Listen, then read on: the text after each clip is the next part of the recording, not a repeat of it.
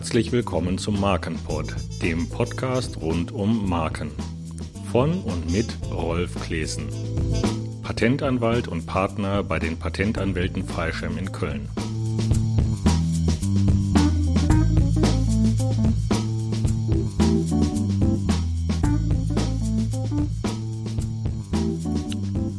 Heute geht es um die Markenanmeldung selbst. Ich werde genau erklären, wie man eine Marke anmeldet und mache mich also quasi arbeitslos.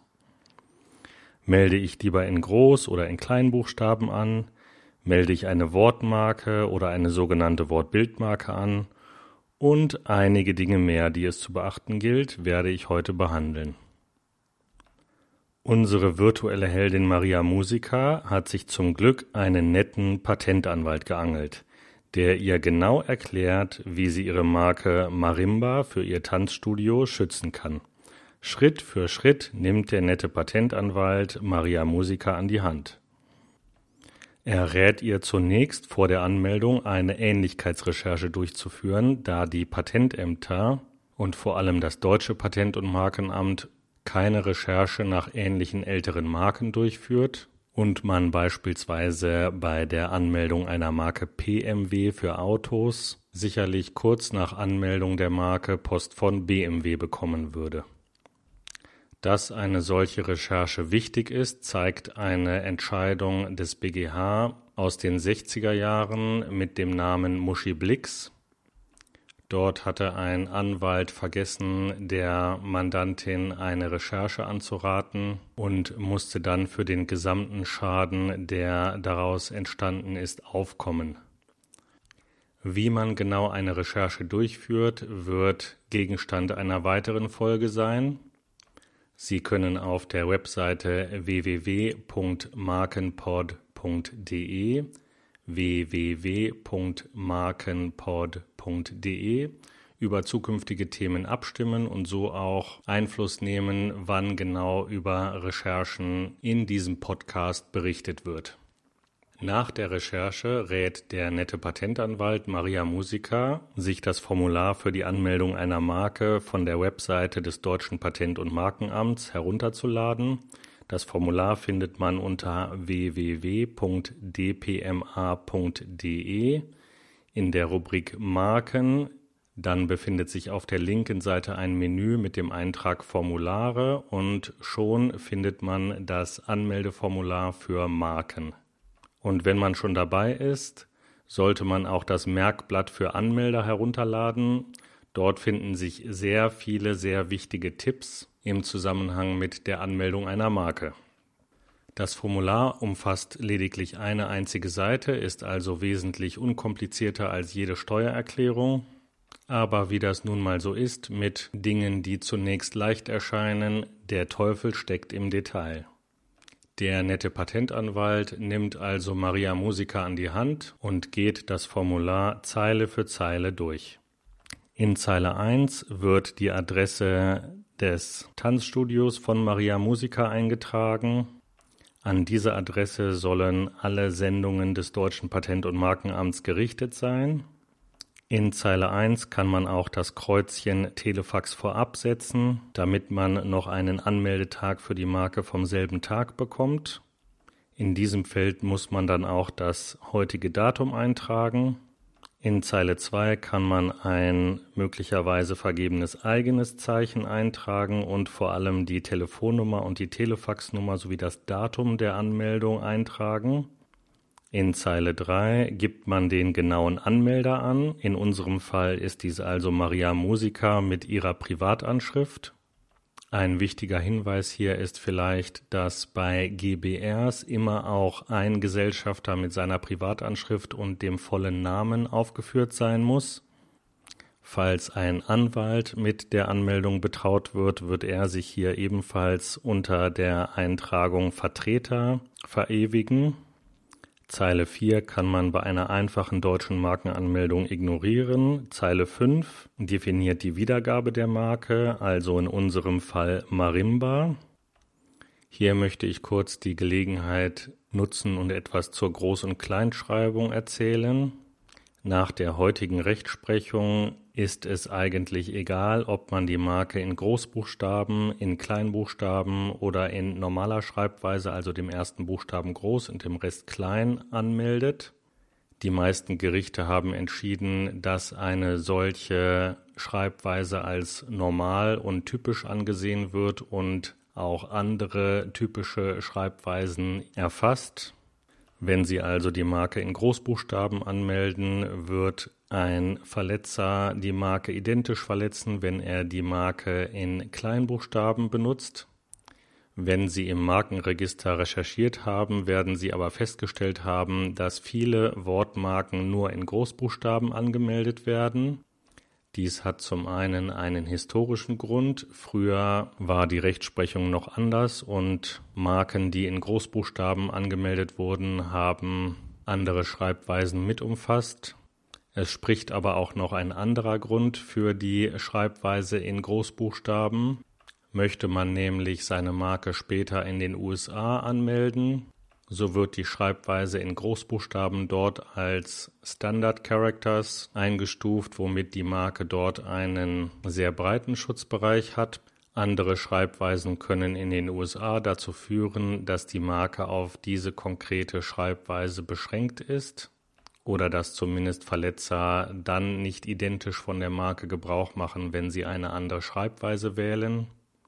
Ich selbst melde also Wortmarken in der Regel in Großbuchstaben an. In Zeile 6 muss angekreuzt werden, welche Markenform die Marke hat. Handelt es sich also um eine Wortmarke, um eine Bildmarke bzw. eine Wortbildmarke oder eine dreidimensionale Marke, eine Hörmarke oder eine sonstige Markenform.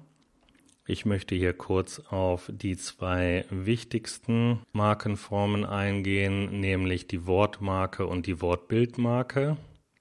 Nehmen wir an, unsere virtuelle Heldin Maria Musica hat einen Designer angestellt, der ihr ein wunderbares Logo für Marimba erstellt hat.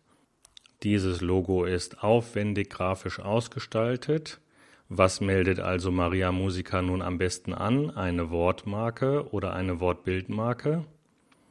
Den breitesten Schutzumfang hat in der Regel die Wortmarke. Mit der Wortmarke sind nämlich sämtliche grafische Ausgestaltungen ebenfalls geschützt.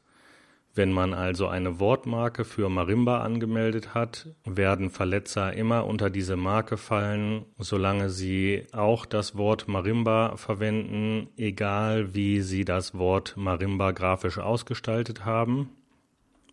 Meldet man die Marke dagegen als Wortbildmarke an, so ist man zumindest bei der Beurteilung der sogenannten schriftbildlichen Verwechslungsgefahr, also ob die gegenüberstehenden Marken visuell ähnlich sind, auf die konkrete Ausgestaltung der Wortbildmarke beschränkt. Aus meiner bescheidenen Sicht bietet sich eine Wortbildmarke immer dann an, wenn der Begriff vielleicht als Wortmarke nicht eintragbar wäre, weil er sehr beschreibend ist und man dennoch eine Marke anmelden möchte. Wortbildmarken werden nämlich in der Regel eingetragen, auch wenn die Wortbestandteile für die angemeldeten Waren oder Dienstleistungen beschreibend sind. Ganz einfache grafische Ausgestaltungen wie die Wahl des Zeichensatzes oder ein einfacher Kasten um das Wort reicht dabei allerdings nicht aus. Die Marke muss schon etwas aufwendiger ausgestaltet sein. Der Antrag auf beschleunigte Prüfung in Zeile 7 lohnt sich meiner persönlichen Erfahrung nach eher nicht. Der Antrag ist gebührenpflichtig und das Amt verpflichtet sich dann dazu, innerhalb von etwa sechs Monaten die Marke einzutragen oder zurückzuweisen. Dies geschieht meiner Erfahrung nach ohnehin. In Zeile 8 gibt man die mit der Marke geschützten Waren oder Dienstleistungen an. In dem Fall unserer virtuellen Heldin Maria Musica ist dies also in Klasse 41 Dienstleistungen einer Tanzschule. Alle Waren und Dienstleistungen sind in insgesamt 45 Klassen eingeteilt. Genauer wird dies in einer weiteren Folge erläutert, die sich ausschließlich mit den Waren und Dienstleistungen beschäftigt. Wichtig in diesem Zusammenhang ist, dass sich in dieser Zeile rechts ein Kasten befindet, siehe Anlage.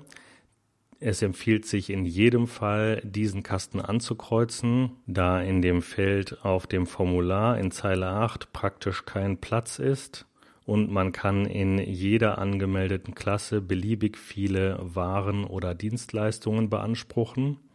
Voraussetzung ist natürlich, dass diese Waren und Dienstleistungen in die jeweilige Klasse gehören. Einen groben Überblick über die Einteilung der Waren und Dienstleistungen findet man bei der gleichen Webadresse, die ich vorhin genannt hatte, nämlich www.dpma.de, dann Menü Marken, dann links im Menü Formulare und dort findet sich auch eine Einteilung der Waren und Dienstleistungen nach der sogenannten Nizza-Klassifikation. Die Anlage muss zweifach beigefügt werden und die Waren und Dienstleistungen müssen nach Klassen sortiert sein. In unserem Fall würde auf der Anlage also als Überschrift beispielsweise Verzeichnis der Dienstleistungen stehen und im weiteren Text der Anlage würde 41 Doppelpunkt und dann Dienstleistungen einer Tanzschule und darüber hinaus vielleicht noch die Dienstleistungen Erziehung und Ausbildung oder vielleicht noch Workshops und Seminare und so weiter stehen. Zeile 9 kann man bei einer normalen Markenanmeldung ignorieren. Dort geht es um sogenannte Kollektivmarken. Zeile 10 kann man eigentlich auch in der Regel ignorieren, sofern es sich um die erste Markenanmeldung handelt. Auch Zeile 11 kann man als normaler Markenanmelder ignorieren. Erst in Zeile 12 wird es wieder spannend. Sofern man lediglich Waren und Dienstleistungen in bis zu drei Klassen beansprucht hat, trägt man hier als Anmeldegebühr 300 Euro ein. Da man die Beschleunigung vermutlich nicht beantragt, wird es also dabei bleiben und die Summe wird insgesamt auch 300 Euro betragen. In diesem Zusammenhang wird dringend empfohlen, eine Einzugsermächtigung zu erteilen und dazu auch das vorgesehene Formular zu verwenden. Kreuzt man Überweisung an und man macht einen Fehler bei der Überweisung durch einen Zahlendreher oder einen anderen Fehler, wird das Geld nicht fristgerecht auf dem Konto des deutschen Patent- und Markenamts eingehen und die Marke geht verloren.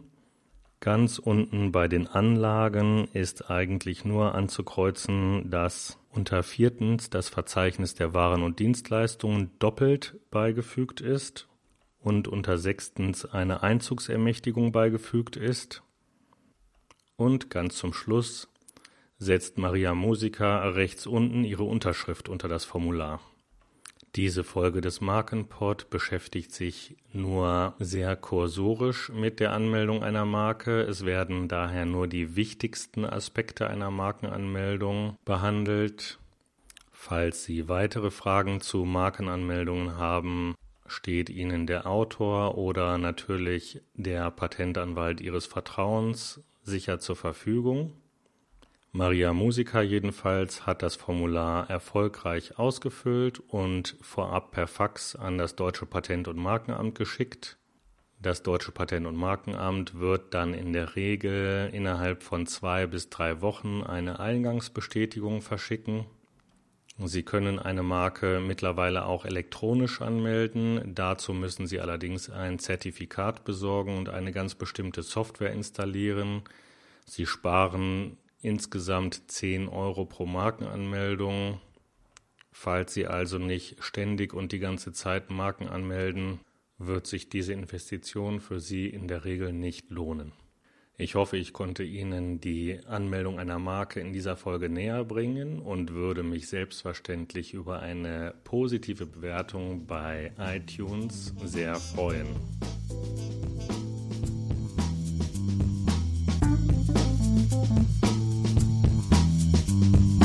Dies war eine Folge im Markenpod, dem Podcast rund um Marken. Weitere Informationen finden Sie auf markenpod.de oder facebook.com-markenpod.